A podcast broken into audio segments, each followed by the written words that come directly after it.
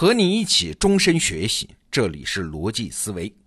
今天啊，我们继续和你聊我学习华山讲透《孙子兵法》这个课的体会。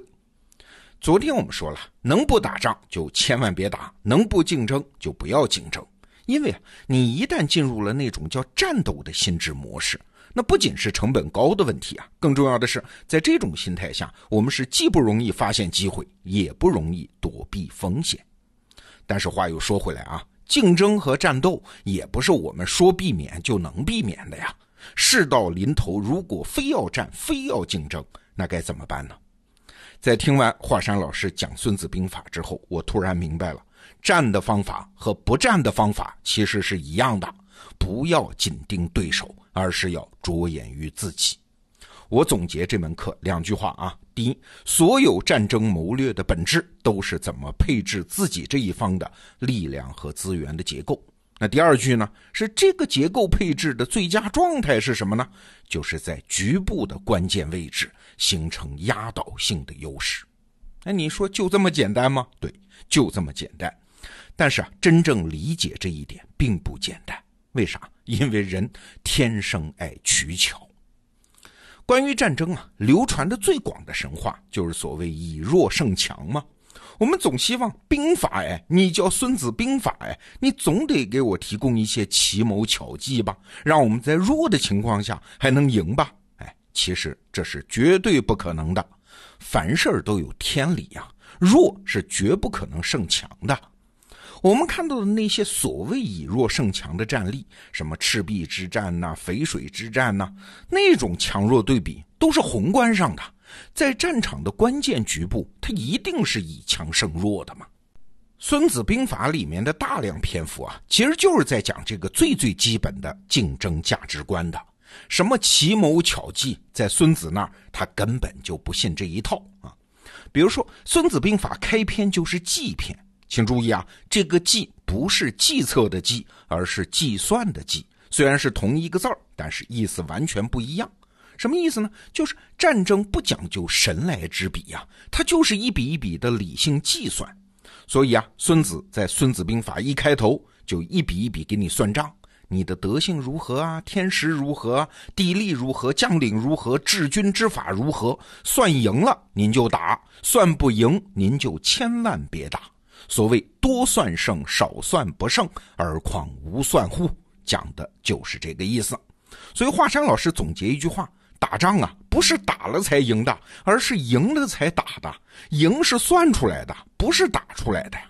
听到这儿，你可能会说了：强弱对比这玩意儿是客观的呀，有的时候不用算，一望可知啊。比如说一个小国和美国死磕，那还算啥呢？那结果肯定是定的吗？那要这么说的话，战争或者说竞争的创造性空间在哪儿呢？哎，不对哈，宏观上的强弱对比也许是客观的，但是竞争这个东西啊，在时间上是绵延的，是动态的，关键局部的强弱对比。是可以调整和设计的。我们举个例子，在宏观上，石头肯定比水强吧？但是水要是把力量集中在一处，再加上时间的积累，它就能够水滴石穿吗？再比如，美军在日本投放的那颗原子弹，你算成 TNT 炸药，不过两万吨当量。如果这两万吨炸药真是炸药啊，分散投放的话，那可能也就是一个战役的水平。但是集中在一处使用，变成了原子弹，它就成了撬动历史的杠杆嘛。所以啊，竞争的关键是涉及力量和资源投放的结构。这次啊，我听华山讲《孙子兵法》，也澄清了我自己多年来的一个误解。我们都知道，《孙子兵法》里面有一句话叫“以正合，以奇胜”。这句话我们通常都理解为啊。平时要规规矩矩的，关键的时刻要出奇制胜，搞一些不符合规矩的动作。但是啊，根据华山老师的说法，这是一个非常错误的理解，甚至在价值观底层就错了。以正合，以奇胜，这个字儿念奇啊，不念奇怪的奇。奇是什么？就是奇数偶数的奇嘛。在文言文当中，它的意思就是多余出来的那一部分。所谓的奇兵呢，不是一支从天而降的奇迹兵马，而是多余出来、暂时不用、关键时刻再派上去用的预备队，就这么简单。曹操在注解《孙子兵法》的时候，一句话就讲明白了：先出合战为正，后出为击啊。所以这个正和击啊，就是一个先后的概念，没有别人说的那么玄妙，就这么简单。那真正不简单的是啥呢？是为什么要这样做？你可能已经意识到了啊，这好像和我们刚才讲的那个总原则相反嘛。刚才我们说是要在关键局部形成压倒性的优势，哎，一旦有了机兵，这就意味着分兵啊，这力量不就分散了吗？不就削弱了吗？但是你想哈，分兵留住一支机兵不用，在关键时刻把这支预备队投放到关键战场，它可以增强那个局部的力量啊。所以啊，理解这个局部，它不是空间上的关键部位，它可以是局势演化的关键时刻，它是一个时间维度的局部。所谓的分兵啊，就是在时间这个维度上寻找最佳的力量配置结构，寻找关键的决胜点。所以啊，古今中外，这是最最基本的战术原则。打仗一定要分兵，谁打谁都得分。几十万人的大部队要分，一个班攻占一个山头也要分，分成正兵和机兵，分成首批投入战斗的部队和预备队。你看，德国人克劳塞维茨在《战争论》里面也有同样的说法。他说，双方留下的预备队的对比，往往是最后决定胜负的主要根据。一个主帅呢，如果你看到对方在预备队的对比上占有决定性的优势，那么他就要下决心退却。你看，你发现没有啊？所谓战争的创造性，它就是体现在这个地方。所以《孙子兵法》才说：“故善出击者，无穷如天地，不竭如江河呀。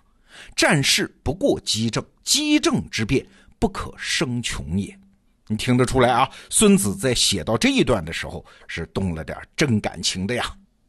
其实啊，也不只是这个段落啊。当空间上的力量和资源总数不变的情况下，我们怎么配置好力量投放的时间结构呢？我就带着这个总原则听华山老师讲的课，我就找到了理解《孙子兵法》的一个枢纽。这是一个贯穿始终的思想。我们来举一小一大两个例子。我们先说小的啊，那如果两军对阵，就是我方兵力少，这怎么办呢？啊，好像是以弱胜强了，不会，仍然有办法以强胜弱。孙子出的主意啊，就是治气，治理双方的士气对比，要避其锐气，击其惰归啊。简单说，就是要趁自己这一方满血的时候，打对方血槽已空的时候。啊，这就是把空间上的劣势转化为时间上的优势啊！我们再来举一个大一点的例子啊，这是《孙子兵法》的用剑篇，就是怎么使用情报人员那一篇里的话。我念一下原文啊，你听一听那个感觉：凡兴师十万，出征千里，百姓之费，公家之俸，日费千金呐。内外骚动，待于道路不得操事者七十万家，相守数年，以争一日之胜。而你爱绝路百金，不知敌之情者，不仁之至也啊！你看，意思就是打仗那么花钱，那么折腾老百姓。哎，你在事先探听敌情的时候，如果不舍得花钱，你这是不仁之至啊！你还算个人吗？哎听得出来啊，孙子写到这儿又动感情了。你看，这又是一个把空间上的力量对比转化为时间上的力量对比的例子呀。我提前知道了对方的情况，这是一个巨大的战略优势啊。好，今天我们讲的这个道理啊，听起来很简单，但实际上非常容易被忘记。我旁观很多人干活，最最大的毛病就是把资源分散使用。做一堆有他不多没他不少的小事儿，而不是在时间上集中力量干一件压倒性的大事儿。这种人呢，他们在过年的时候会群发一句“过年好”，但是他们永远不会找几个重点的人写几句真心的新年祝福。他们公司发布一个新产品，他们只会开一个所有公司在这种情况下都会开的发布会，而不会真正坐下来想一想：哎，我怎么做一件跟别人都不一样的大事儿呢？这样的人呢，是每天都在忙，都很辛苦。他们是在空间里抛洒汗水，但是他们总是忽视在时间维度上积聚和释放力量。哎跟这个世界相比啊，说到底，我们每一个人都处在劣势啊。但是《孙子兵法》提醒我们，我们每一个人都有可能选择一个点、一件事、一个时机，把自己的全部力量压上去，以强胜弱，完成我们的崛起嘛。